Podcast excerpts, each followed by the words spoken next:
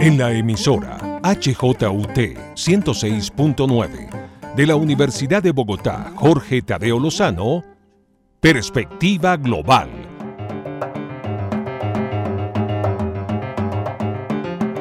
Un análisis a todos los cambios y retos que el siglo XXI le plantea al mundo.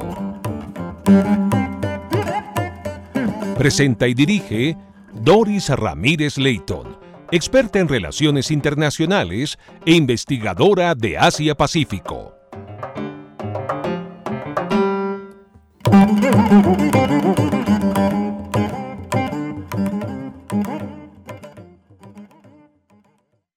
Bienvenidos a Perspectiva Global, programa que analiza las implicaciones geopolíticas, económicas y sociales que impactan al mundo.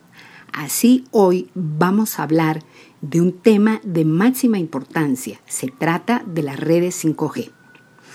5G hace referencia a la quinta generación de las comunicaciones inalámbricas, necesarias para los procesos de transformación digital sobre todo en la configuración de ciudades inteligentes, permitiendo generar capacidades para impulsar soluciones de inteligencia artificial, como Internet de las Cosas, automatización, virtualización, aplicaciones para medicina y muchas más. 5G reduce la capacidad de respuesta de la web a un milisegundo, lo que los expertos llaman latencia. La conectividad inteligente habilitada por la tecnología 5G es la llamada para el crecimiento socioeconómico de un país. Esperamos que Colombia pronto pueda tener esta tecnología 5G. Sería un éxito dentro del marco de la neutralidad tecnológica que practica el Ministerio de Tecnologías de la Información y las Comunicaciones de nuestro país. Hoy tengo un invitado especial. Se trata de Simón Posada, jefe de redacción de la revista Cambio, quien tuvo la oportunidad de visitar recientemente China para conocer de primera mano los adelantos en investigaciones de las tecnologías 5G de Huawei. Bienvenido, Simón, y gracias por aceptar esta invitación en perspectiva global. Bueno, Doris, no, muchísimas gracias a ti, a ti por la invitación. Yo, yo realmente no, pues no, no es que sea el, más, más, más experto, eh, pero digamos, pues sí tuve la oportunidad de, visitar China y, conocer de primera mano, pues, eh, las experiencias con 5G que está teniendo, que ha tenido el país, eh, este país. es muy particular porque pues viajar a China realmente es como viajar al futuro, hacer un, viaje en el espacio-tiempo. Desde que uno se monta al avión, pues ya está, digamos, alterando esas barreras del tiempo, porque pues uno gana un día, pierde un día con todo este tema del cambio horario, uno no sabe muy bien cuánto tiempo fue que estuvo en el avión y llega y llega a este lugar tan extraño y tan particular y tan familiar en otras cosas, ¿no?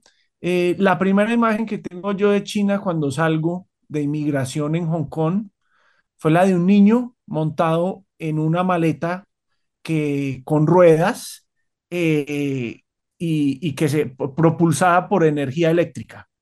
Entonces, hasta de cuenta un triciclo maleta y el niño disparado a toda velocidad por el aeropuerto con esa maleta. Entonces, uno empieza, eh, China es eso, ¿no? China es, es es empezarse, empezar a encontrarse como con, con ese tipo de cosas, como que uno se soñaba cuando uno estaba, pues cuando yo era pequeño, uno como se imaginaba el futuro, pues bueno, así son como los relámpagos de, de futuro que uno alcanza a ver en China, mezclados también pues con un montón de, de, de postales tradicionales, de médicos tradicionales en los parques atendiendo consultas, haciendo eh, terapias de, de quiropraxia, todo el tema, pues una cosa que me llamó mucho la atención eh, y, con la que empecé a escribir un artículo que publiqué en cambio, son las escobas, las escobas con las que barren las calles. Son unas escobas que en China pues las han fabricado a mano durante, se estima más o menos mil años, y son unas escobas que pues parecen prehistóricas, gigantes hechas con bambú. Entonces uno ve como estas escobas donde barren esas calles y esas calles son repletas de, de motitos eléctricas que no suenan nada y de carros eléctricos de última generación. Y pues eso, eso, eso fue como mi gran conclusión de China, ¿no? Como lo, el futuro y el pasado viviendo juntos en este presente, pues de una manera muy bonita e increíble. Mm. Eh, Simón, o sea, usted entró por Hong Kong y luego fue a Shenzhen, supongo. Sí, sí, sí, llegamos, eh, eh, nuestra agenda de viaje empezaba por, por Shenzhen, entonces aterrizamos en Hong Kong y ahí hicimos, digamos, la, la migración terrestre. bueno, nos tocó dos migraciones en, en, en, cerca, en alrededor de dos o tres horas. Entonces, pues digamos, eso fue, fue, fue, es complejo, el tema del idioma es complejo, eh, pero sí, entonces llegamos ahí al aeropuerto y luego en un, en un, en un carro hicimos la migración terrestre ahí por, por, por la frontera pues de, de Hong Kong a China. Sí. ¿Cómo le pareció Shenzhen, donde están, entiendo, las instalaciones de Huawei? Shenzhen es una ciudad eh, muy nueva, se siente como, como, como que es muy, muy, muy reciente, la verdad, eh, supremamente ordenada, supremamente limpia, eh, con un clima, con un clima húmedo, tropical. Bueno, estábamos en, en, pleno verano. Entonces es un poco, es un poco raro porque, por ejemplo, las oficinas de Huawei, eh, unas de las oficinas de Huawei, son están construidas con una arquitectura europea eh, de varias ciudades europeas mezcladas en un solo campus. Entonces, a ver, uno está en un carrito de golf recorriendo las instalaciones y pasa por una calle que parece de España y al fondo ve un edificio que parece de Inglaterra y luego uno recuerda que la vez que fue a Francia de pronto ve, se, se le parece un edificio que está a la derecha de ese edificio que uno vio cuando estuvo en Francia entonces es así como un collage de ciudades europeas. Eh, tiene tres líneas de metro. Las, oficinas de Huawei tienen tres, tres líneas de metro. Eh, tiene unos carritos autónomos por ahí moviéndose. Eh, entonces es supremamente extraño no encontrarse con esta arquitectura europea que parece trasladada a este lugar en ese clima casi selvático tropical, pues porque es que eso está al sur de China, ¿no? Entonces ahí pues uno se imagina que es el clima pues de, de Vietnam, de Camboya, de todos esos países de, del sudeste asiático, eh, con unas frutas increíbles y entonces es muy raro, es muy raro todo este, todo este contraste, por lo menos en esas oficinas de, de Huawei, ¿no? Y en cuanto a la tecnología que pudo observar allí, ¿qué fue lo que más le llamó la atención? No, eh, muchísimas cosas, muchísimas cosas. Hubo una cosa muy impactante en el aeropuerto de Shenzhen que nos acercamos con, pues, con la persona, nosotros viajábamos, éramos un grupo de periodistas colombianos invitados por Huawei, íbamos con Blanca Shu, que es una, una, una persona de comunicaciones de Huawei, y eh, se acercó a una máquina para comprarnos agua. Y la máquina le cobró a Blanca con solo detectar su rostro. Sea, Blanca se, se acercó, la máquina escaneó el rostro de Blanca y con eso pagó. O sea, nada de código QR, nada de meter una, una clave, nada de sacar la billetera y meter una tarjeta de crédito, ni siquiera pensar en dinero en efectivo, porque pues en China está prácticamente radicado el dinero en efectivo. Entonces, solo la cámara eh, con el rostro de Blanca ya, ya, ya es suficiente para pagar, ¿no? Eso quiere decir, eso quiere decir estar conectados a las redes 5G. Exactamente. Entonces, ¿qué es lo que pasa con, con el 5G? El 5G, pues, es como un término muy esotérico, que es casi como, pues, hablar de brujería. Pero nada, básicamente vamos a, vamos a hacer esta conversación, pues, muy, muy, muy eh, pedagógica y muy aterrizada. Eh, antes teníamos, y bueno, cada quien en Colombia puede ver que cuando está en una ciudad, en una de las ciudades principales del país, puede ver en su teléfono que dice en la parte superior derecha casi siempre 4G o LTE. Es decir, esa es, digamos, la tubería, el tamaño de la tubería por donde están viajando los datos de su teléfono. Luego uno se monta en un carro y sale de esas ciudades y ve que, por ejemplo, ya no le funciona también WhatsApp o cuando uno empieza a mandar fotos del, del viaje en carretera, pues ya ve que se demoran las fotos más tiempo en pasar o incluso ya no logra pasar las fotos para nada. A veces ya solo uno puede usar como mensaje de WhatsApp, pero ni siquiera puede mandar una nota de voz en ciertos lugares de Colombia. Y ahí uno ve en su teléfono en la parte superior derecha que ya no dice 4G, sino que dice 3G, o dice GSM a veces, o dice otras cosas. Y eso quiere decir que está navegando con una tubería de datos más pequeñita. Eso es lo que pasa a veces. Es la gran diferencia entre tener 5G y otras. Exactamente. Entonces es, es el tamaño de la, es la capacidad de datos que podemos transmitir. Entonces, ¿qué es 5G? 5G nos permite pasar de un lado a otro a una velocidad más rápida, cada vez eh, archivos o información más pesada, con más, con más datos, con más información. Entonces, por ejemplo, detectar la imagen, la, la, cara de alguien con toda la cantidad de datos que tiene la imagen de la cara de alguien, pues va a ser mucho más rápido y va a permitir, por ejemplo, el milagro de eh, acercarse a una maquinita de estas de agua y que salga la botella sin uno tener que meter ningún código, a darse ninguna clave, escanear, un código QR o meter un billete. Nada, con solo la cara suya, usted va a tener su cara registrada en el banco y la máquina va a poder transmitir esos datos rápidamente al banco. El banco le va a decir, si esta persona está asociada a esta cuenta bancaria que tiene esta cantidad de plata y usted le puede entregar esa botella porque esta gente, esta persona tiene este dinero en su cuenta.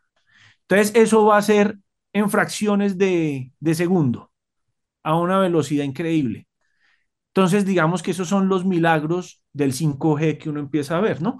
Pero, por ejemplo, eso, es una cosa pues muy cotidiana, pero, por ejemplo, eh, en unos laboratorios que, visitamos de Huawei pudimos ver unas pantallas gigantes eh, en las parecidas a las que está usando hoy la alcaldía y pues la policía de Shenzhen para monitorear, por ejemplo, el tráfico de la ciudad, eh, los robos, los incendios, la recolección de basura. Entonces son unas pantallas gigantes con unos modelos, con unos mapas de la ciudad, en donde empieza a ponerse una parte de la ciudad roja, porque en esa ciudad está mal el tráfico. Entonces, eso avisa muy rápido al centro de control como, mira, que hay un problema de tráfico, debe ser que alguien se estrelló, debe ser que hubo un accidente o debe ser que hubo una inundación o lo que sea. Y así, digamos, se empieza a operar la ciudad de una manera mucho más rápida. ¿Por qué? Porque hay un montón de cámaras monitoreando todo el tiempo y no solo cámaras, hay sensores, hay sensores de temperatura, que además hay otra cosa que es fascinante del 5G y es que eso no tiene cables.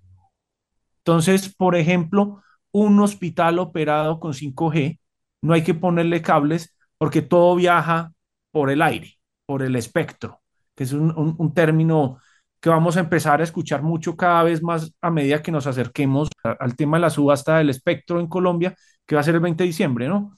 Entonces, no hay cables, no hay cables, no, hay cables. O sea que los cables están destinados a desaparecer en un futuro.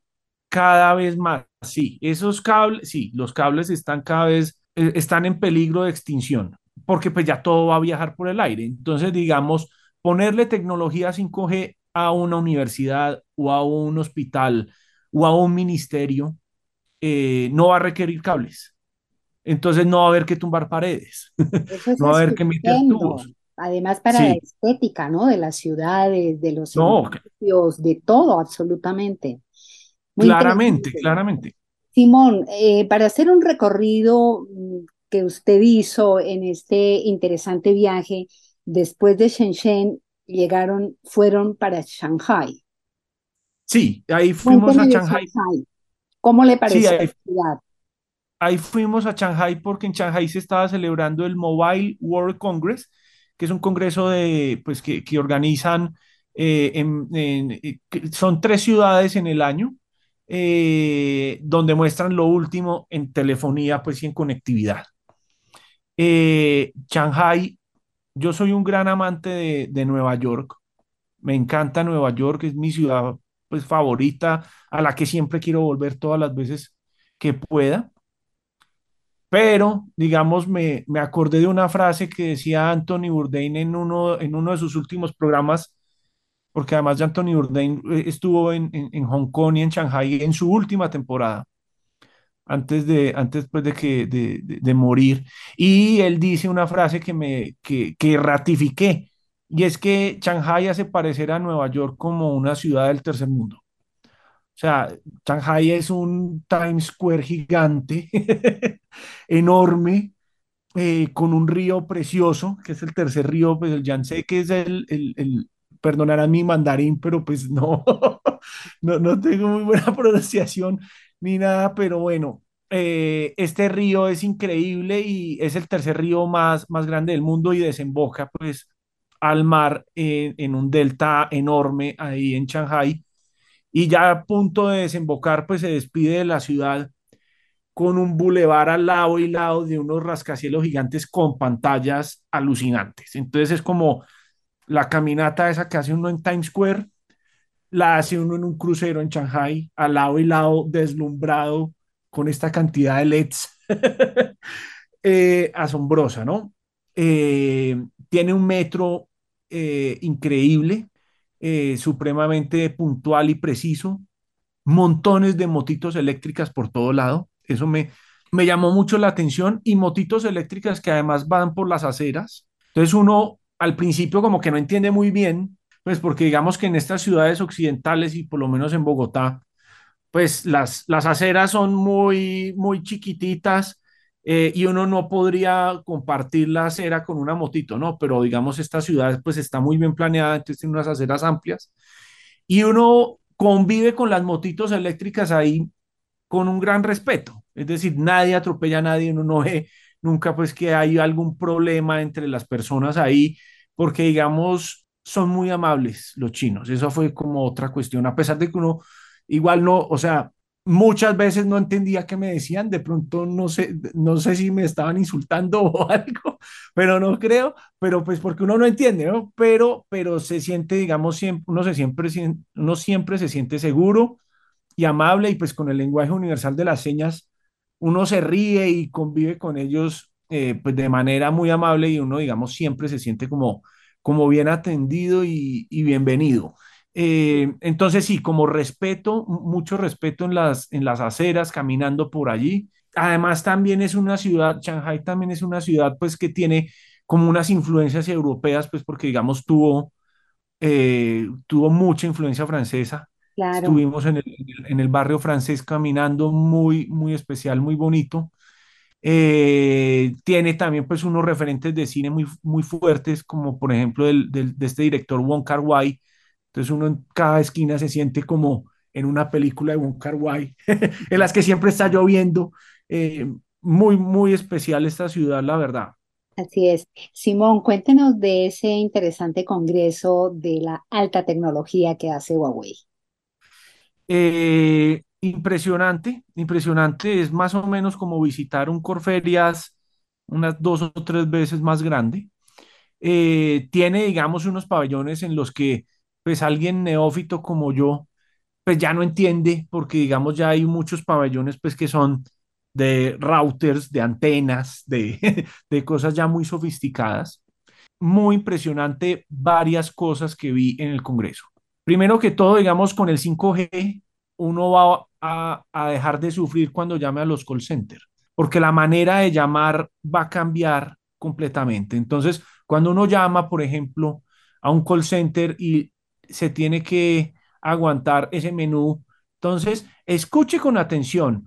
Eh, para facturas, marque uno. Para quejas, marque dos. Para comprar productos, marque ese menú se va a acabar porque usted va a llamar y automáticamente al llamar, el sistema va a detectar que ese número está asociado con un software en el que usted va a entrar como una página web mientras está llamando y simplemente le aparecen las opciones y usted no va a tener que escuchar y sobre todo si usted no paró bolas, no va a tener que esperar a que le diga marque 8 para volver, para volver al menú principal o para volver a escuchar las, las opciones, porque usted las va, va a tener visualizadas. Usted le va a poder dar clic inmediatamente y va a poder avanzar por esos menús de una manera más fácil.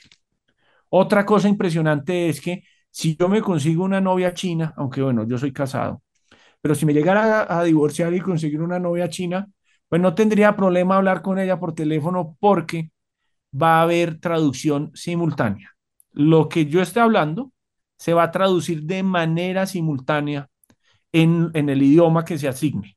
Entonces la persona me va a escuchar en el idioma que entiende y yo lo voy a poder hablar tranquilamente en, en, en, en mi idioma, ¿no? Entonces, va, ¿por qué? Porque va a haber tanta capacidad de transmisión de datos que el software del teléfono va a poder traducirme en tiempo real mientras hablo y va a poder llevar una nueva onda de audio con esa nueva información, ese nuevo audio traducido a esa persona para que me escuche en tiempo real.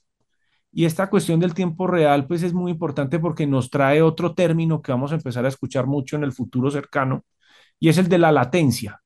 La latencia es un término muy, muy técnico, pero pues que aquí lo vamos a empezar a manejar mucho, porque la latencia es, digamos, el tiempo que hay entre que se manda, eh, eh, el, el, el, tiempo que hay entre la transmisión de datos de un lado al otro. Entonces, por ejemplo, cuando uno está viendo Netflix y se empieza a, a, pixelar, es porque está fallando la latencia, es decir, la transmisión de datos está demorando. Cuando usted manda una foto y se le está demorando mucho y que ve que uno, que el teléfono está pensando ahí, que el WhatsApp está como demorado, esa es la latencia. Es decir, las, la, la, la, el tiempo que pasa entre la orden y el resultado. Entonces, digamos que en este tema de las llamadas en que nos van a traducir a otro idioma, pues la latencia va a ser fundamental porque pues si, nos de, si, si, el aparato se va a demorar en traducirnos, pues no va a fluir la conversación y yo no voy a poder hablar con mi novia china, ¿no? Entonces eso, eso va a ser fundamental. Bueno, ¿usted eh, cree, Simón, que esta maravilla de los milagros que nos está hablando, cree que en Colombia vamos a tenerlos un día? ¿No tan lejano? Y yo creo que, claro, claro, pues es que la, la, la subasta se supone que ya será el, el, el 20 de diciembre.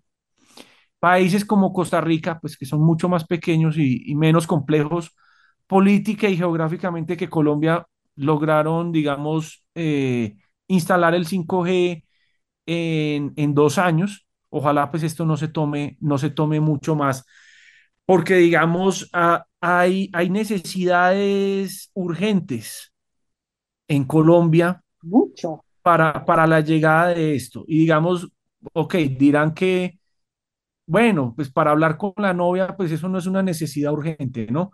Pero les voy a poner un ejemplo de una necesidad urgente. La seguridad. La seguridad. Entonces, por ejemplo, eh, Bogotá es una ciudad que tiene más o menos la misma cantidad de habitantes que Nueva York y tiene cuatro o cinco veces menos policía que Nueva York. Nadie, eh, hay un problema además, y es que muy pocas personas hoy en día quieren ser policías.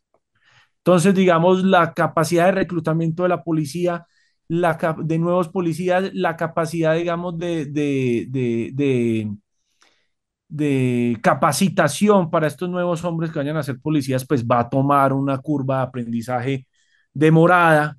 Entonces, imagínense solo el caso de Bogotá. La tecnología 5G puede ayudar, por ejemplo, con cámaras, a hacer que un policía rinda tres o cuatro o cinco o seis veces más. Entonces, digamos que la tecnología 5G va a ser más operativos y van a generar más rendimiento, por ejemplo, a un tema como el de la policía, a un tema como el de la, el análisis en tiempo real del tráfico, que es un problema que tenemos en Bogotá gigante, el problema del tráfico, que se nos va a poner peor, que se nos va a poner peor con la construcción del metro y con la construcción de, de, del corredor verde séptima Eh, entonces, digamos, el análisis del tráfico en tiempo real va a ser fundamental y eso se va a poder hacer con más cámaras o con sensores que se pongan, sensores de peso o de vibración que se ponga en ciertos puntos de la ciudad, en ciertos puntos de las calles para detectar el flujo de carros. Todo esto se puede hacer con 5G sin cables, simplemente con sensores que se conecten a esta red y que transmitan los datos de una manera más rápida para que se tomen decisiones en tiempo real y no se hagan estos trancones tan, tan, duros que estamos sufriendo hoy en día, ¿no? Esperemos que eh, así sea. Sí, ojalá, eh, por ejemplo, no llegue una nueva pandemia, pero por ejemplo, las aplicaciones en temas de salud, lo vimos, por ejemplo, con el tema del COVID, eh, los reportes de nuevos casos, analizar dónde se están dando nuevos brotes, analizar la digamos, la gran cantidad de datos de migrantes y los resultados de las pruebas de, ciertos temas de salud que reporten, pues se van a poder procesar mucho más rápido con esta tecnología, ¿no? Entonces, es a todos los niveles. Simón, no quiero eh, terminar esta excelente conversación con usted sin que hagamos un, un, repaso muy rápido de las ciudades que nos hace falta y que usted visitó como es Beijing y el puerto de Tianjin. Cuéntenos bueno, eh, increíble. recorrido. Sí, eh, de, de, Shanghai, bueno, estuvimos en Shanghai y de ahí fuimos a Tianjin, eh, que es una ciudad pues mucho más nueva, ¿no? Mucho más reciente. Puerto. Pero digamos, fuimos al puerto y conocimos, el, el puerto de Tianjin es el, el puerto como más grande en la China continental y es como uno de los tres o cuatro puertos que más toneladas mueven en el mundo de carga, ¿no? Entonces, un puerto gigante, fundamental, pues, para, para la economía. Y ahí pudimos ver una parte del puerto que funciona con 5G. Y es impresionante porque eh, los, las grúas, una persona, gracias al 5G, es decir, en el pasado, una persona podía manejar una sola grúa. Entonces, si había 10 grúas, había 10 personas. Ahora, tres grúas las puede manejar una sola persona. ¿Por qué?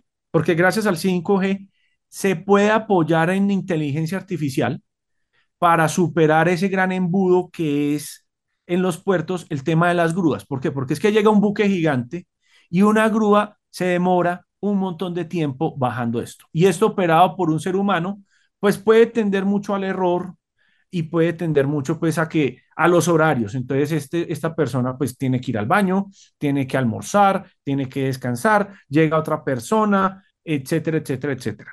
Con inteligencia artificial una persona puede operar tres grúas, entonces pueden descargar un, un, un buque de containers muchísimo más rápido. Pero además, cuando los ponen en tierra, pues esos containers son recibidos por unos camiones que los llevan, digamos, a empezarlos a agrupar en otra parte del puerto donde ya se les va a dar salida para que se distribuya, digamos, en la ciudad. Estos camiones en esa parte del puerto, en, en esa terminal del puerto de Tianjin, no son conducidos por seres humanos, son conducidos por inteligencia artificial. Gracias. Hemos hablado con Simón Posada, director de redacción, jefe de redacción de la revista Cambio en Colombia. Muchísimas gracias de nuevo, Simón, y espero que volvamos, que continuemos esta conversación porque creo que se quedan muchas cosas en el tintero. Totalmente de acuerdo. Muchas gracias. Gracias. Gracias por su sintonía en la 106.9. Soy Doris Ramírez Leighton y les deseo un feliz fin de semana. Síganos también en redes.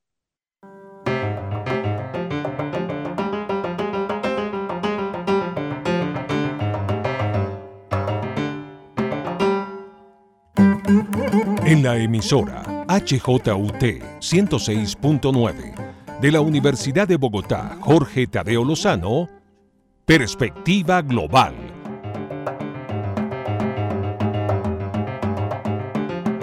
Un análisis a todos los cambios y retos que el siglo XXI le plantea al mundo. Presenta y dirige Doris Ramírez Leighton, experta en relaciones internacionales e investigadora de Asia-Pacífico. Música